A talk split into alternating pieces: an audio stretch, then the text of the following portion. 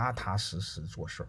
这个踏踏实实做事儿的，第一，他净化了你，他把你自己做的很纯洁，只专注一个事儿做事儿。做事儿做到什么程度？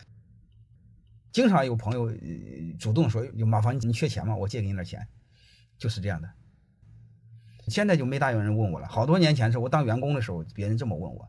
后来我做了院长的时候，这特别这些年，经常有人问我：“说院长，你学校缺钱吗？我给你投点钱。”我说不，我学校不能投钱，啊，我不缺钱，你可以捐钱，啊，就是你的钱花不完，你可以捐给我，因为这投钱需要占我的股份。你只要做事，你会做的很纯洁，你什么都不用怕。这是第一个，你纯洁。第二个呢，你纯洁做事你可以影响你的孩子，你的孩子也也做事儿你的孩子也没乱七八糟的事儿你的孩子也不会唯利是图。